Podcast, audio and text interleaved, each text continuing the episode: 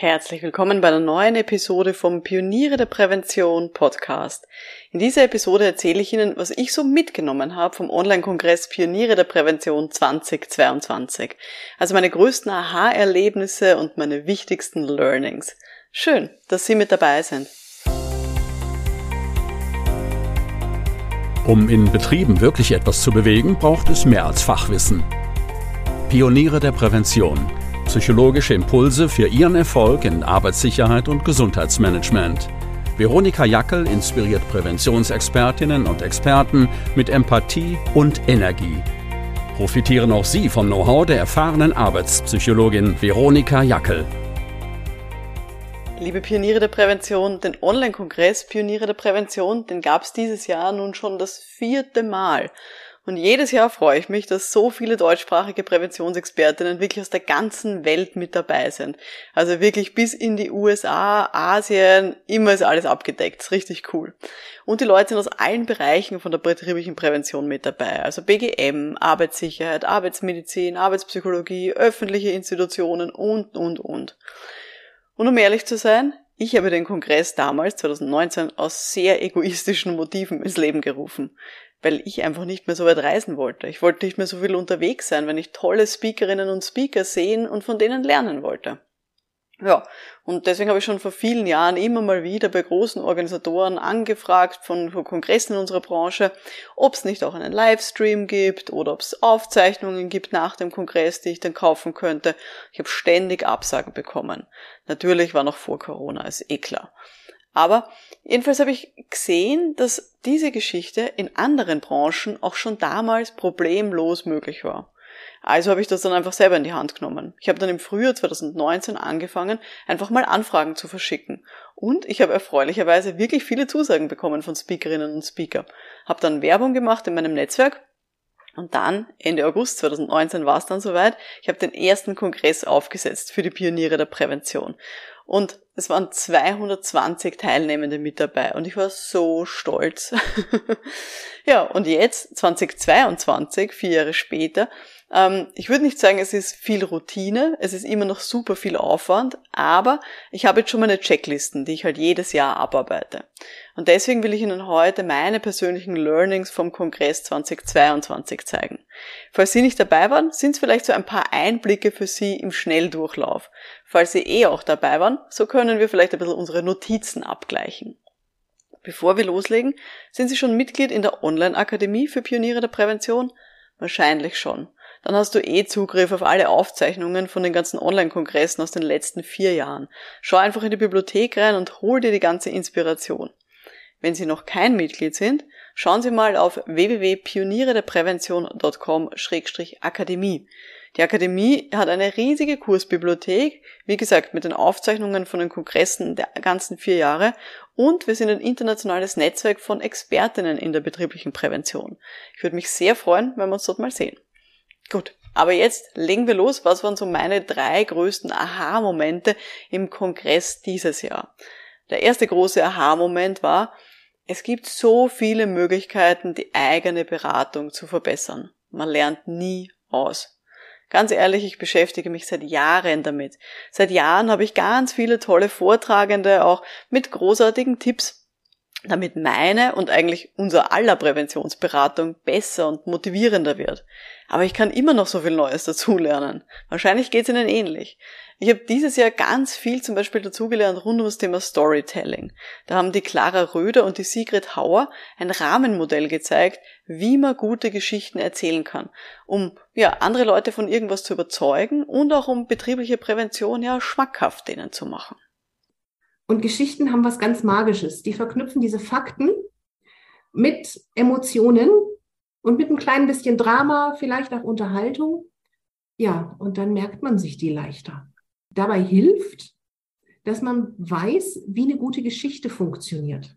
Weil dann kann ich da immer mal wieder so Anleihen nehmen, ähm, um die Themen, die ich habe, in meinen eigenen Vortrag, in der Sicherheitsunterweisung, im Gespräch mit den Kollegen, in der Morgenrunde, wo man sich kurz austauscht über, ähm, was steht denn gerade an, dass man das ein bisschen spannender und unterhaltsamer vermittelt und es besser im Kopf bleibt.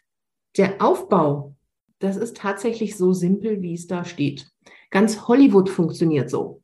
Ich habe am Anfang ein Problem, dann habe ich natürlich einen Held, der muss dieses Problem natürlich lösen, möchte es lösen. Manchmal hat er Hilfe, vielleicht ist es eine gute Fee, ja, vielleicht ist es bei James Bond ist es Mr. Q. Natürlich muss das Ganze so ein bisschen dramatisch ablaufen, also es muss ein bisschen Abenteuer, ein bisschen Spannung muss aufgebaut werden. Wenn das Problem sofort lösbar ist, ist es langweilig. Ja, also ist es manchmal interessant zu hören, das hat nicht funktioniert, das hat nicht funktioniert, das hat nicht funktioniert. Aber als wir die Idee hatten, ähm, dann war es endlich nachhaltig und wir haben das Problem gelöst gekriegt. Und natürlich, letzter Punkt, die ganze Sache geht gut aus. Vielleicht mache ich da mal eine eigene Podcast-Episode dazu. Auch der Holger Schumacher, äh, der Stuntman, äh, der Riskbuster, wie er sich auch nennt, äh, der hat uns gezeigt, wie vielfältig und ja auch irgendwie auch einfach Edutainment sein kann. Also die Verbindung zwischen Unterhaltung und Wissensvermittlung. Und das ist eine super spannende Geschichte. Was kann man, was gibt's für Mechanismen äh, in, in der Gamification? Das erste ist Storytelling. Kennt man von Computerspielen, so deine Geschichte erzählt. Das heißt, da sind wir auch wieder so Edutainment, da verschmilzt es ganz krass in dieser Geschichte. Das kann man sich bildlich vorstellen. Menschen lieben Geschichten. können auch Erfahrungswerte sein, die ihr habt ähm, Sachen, die ihr mal erlebt habt, die vielleicht auch ein bisschen unterhaltsamer waren, die vielleicht den Aha-Moment haben, die vielleicht eher kontrovers sind. Und äh, diese Geschichten, oder vielleicht kann man auch googeln und man findet Geschichten von irgendjemandem, ne? Und dazu kann man dann ein paar Sachen erzählen. Und deswegen Storytelling, nicht nur einfach blanke Inhalte auf einer Folie untereinander, wie bei mir jetzt gerade, sondern das sind Storytelling. Ich versuche das ja auch immer einzuordnen und äh, in den Kontext zu packen. Das zweite ist Level und Fortschritt. Klingt jetzt ein bisschen äh, komisch und ein bisschen kryptisch wahrscheinlich, aber das ist äh, was aus dem Gaming-Bereich. Das heißt, wenn ich ein Computerspiel spiele, komme ich von Level zu Level zu Level zu Level und werde besser. Das heißt, ich habe Erfolgserlebnisse von Schritt zu Schritt und äh, kann, kann meinen Fortschritt erkennen in der Größe des Sterns, in der Anzahl der Items, die ich gesammelt habe. Und das kann man für seine Unterweisung auch nutzen. Könnte man so nehmen, man nimmt eine Unterweisung, die nicht Folie 1 bis 10 ist, sondern Level 1 bis 3. Und dann fängt man mit den Themen 1 an und sagt, hey, wenn wir das geschafft haben, seid ihr schon Level 1. Und dann seid ihr Level 2, seid ihr Level 3. Äh, man kann an der Seite auch einen Balken machen und sagen, hier, so viel hast du jetzt schon und äh, bis oben musst du kommen, ne, um das weiterzumachen. Und das sind Mechanismen, die ganz gut funktionieren. Das dritte, Abzeichen. Das muss nicht immer für einen Erfolg sein, auch für die Teilnahme, das reicht schon. Menschen wollen, wenn es Abzeichen gibt, wollen wir die Abzeichen haben.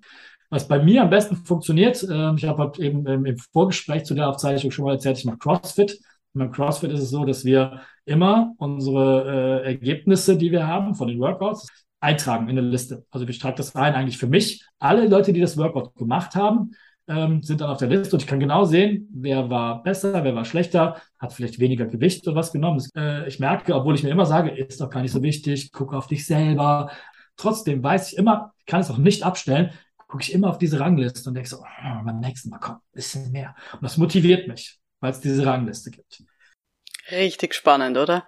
Also aus dem Vortrag habe ich mir wirklich auch viel mitnehmen können, auch so für meine eigenen Seminare und Vorträge, die ich halte, wie ich die in Zukunft vielleicht noch ein bisschen besser gestalten kann und wie ich die spannender machen kann.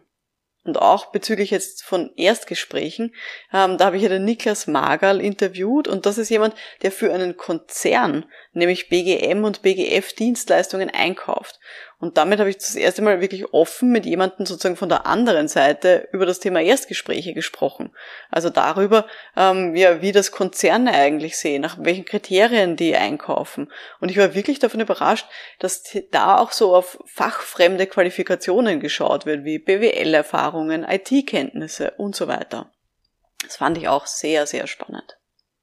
Kommen wir zu meinem zweiten Aha-Moment, den ich hatte äh, beim Kongress, nämlich ich liebe die Vielfältigkeit von betrieblichen Präventionsexpertinnen, also von euch allen da draußen. ich habe dieses Jahr ein neues Format ja eingeführt, ein Mitmachformat, nämlich die sogenannten inspirierenden Impulse. Und da konnten alle Teilnehmerinnen und Teilnehmer vom Kongress ein fünfminütiges Kurzvideo einschicken. Ohne technisches Schnickschnack, einfach in die Kamera schauen, reden und überzeugen.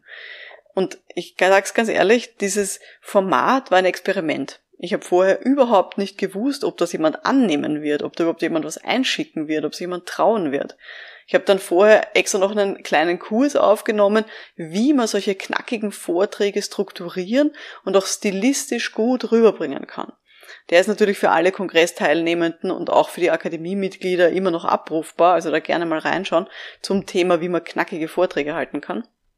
Aber jedenfalls diese inspirierenden Momente, die da eingeschickt wurden, also inspirierende Impulse, Entschuldigung, ähm, die haben mich echt begeistert. Und es waren so viele unterschiedliche Sachen, es war richtig cool.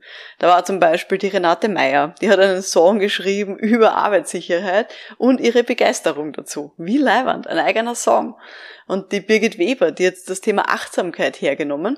Und da habe ich noch richtig gesehen, dass sie auch meine Tipps äh, vom Kurs sich zu Herzen genommen hat. Nämlich, ähm, dass man eben mit Dreiersets arbeiten sollte. Also mit Aufzählungen mit jeweils drei Unterpunkten. Und sie hat es geschafft, ähm, diese Dreier-Set, so ein Dreier-Set ähm, zu verwenden für das Thema Achtsamkeit. Und sie hat dann in die fünf Minuten noch zusätzlich eine kleine Achtsamkeit-Übung eingebaut. Also richtig cool, was man alles schaffen kann. Dann hat der Matthias Pare über Human and Organizational Performance gesprochen und warum das wichtig ist in der Arbeitssicherheit. Auch super spannend. Die Svenja Damasch hat auch über Storytelling geredet und wie sie Geschichten aus ihrem Leben in Leitartikel umwandeln kann zum Thema Arbeitssicherheit. Lieben Dank, liebe Svenja, an dieser Stelle für die ganzen praktischen Tipps. Oder auch die Silvia Biersker vom Podcast ASA-Sitzung, die hat erklärt in ihren fünf Minuten, warum ihr Prävention in der Regel zu kleinteilig und auch zu unsystematisch ist. Liebe Grüße an der Stelle zum Podcast die ASA-Sitzung. Dort gerne auch mal reinhören. Also diese unterschiedlichsten Impulse, die da gekommen sind, das war richtig, richtig cool. Und ich habe mich sehr gefreut, dass da viele den Mut zusammengenommen haben und eben so ein fünfminütiges Kurzvideo sich getraut haben aufzunehmen und einzuschicken. Also lieben, lieben Dank an alle, die das mitgemacht haben. Und ich glaube, das werde ich nächstes Jahr dann wieder anbieten, dieses Format. Der dritte Aha-Moment, den ich hatte beim Kongress dieses Jahr, war, man darf sich nie auf die Technik oder auf Verkäufer verlassen. Das war so ein bisschen mein Meta-Learning. Ich habe eine neue Plattform dieses Jahr eingesetzt und war total stolz drauf, weil da alles unter einem Dach war. Dass man nicht einerseits mit Elopage arbeiten muss als Kongressplattform, dann auf Zoom einsteigen und auf Wonder irgendwie für die ganzen ähm, Vernetzungstreffen und so weiter. Und für diese eine Plattform habe ich viel Geld bezahlt. War eine vierstellige Summe. Aber es gab trotzdem ur viele technische Probleme. Ich habe schon das Gefühl gehabt, ähm, dass ich beim Verkaufsgespräch sehr genau gesagt habe, was wir brauchen bei diesem Kongress. Wir machen das ja auch schon seit drei Jahren, also ich wusste sehr genau, welche Features wir da benötigen.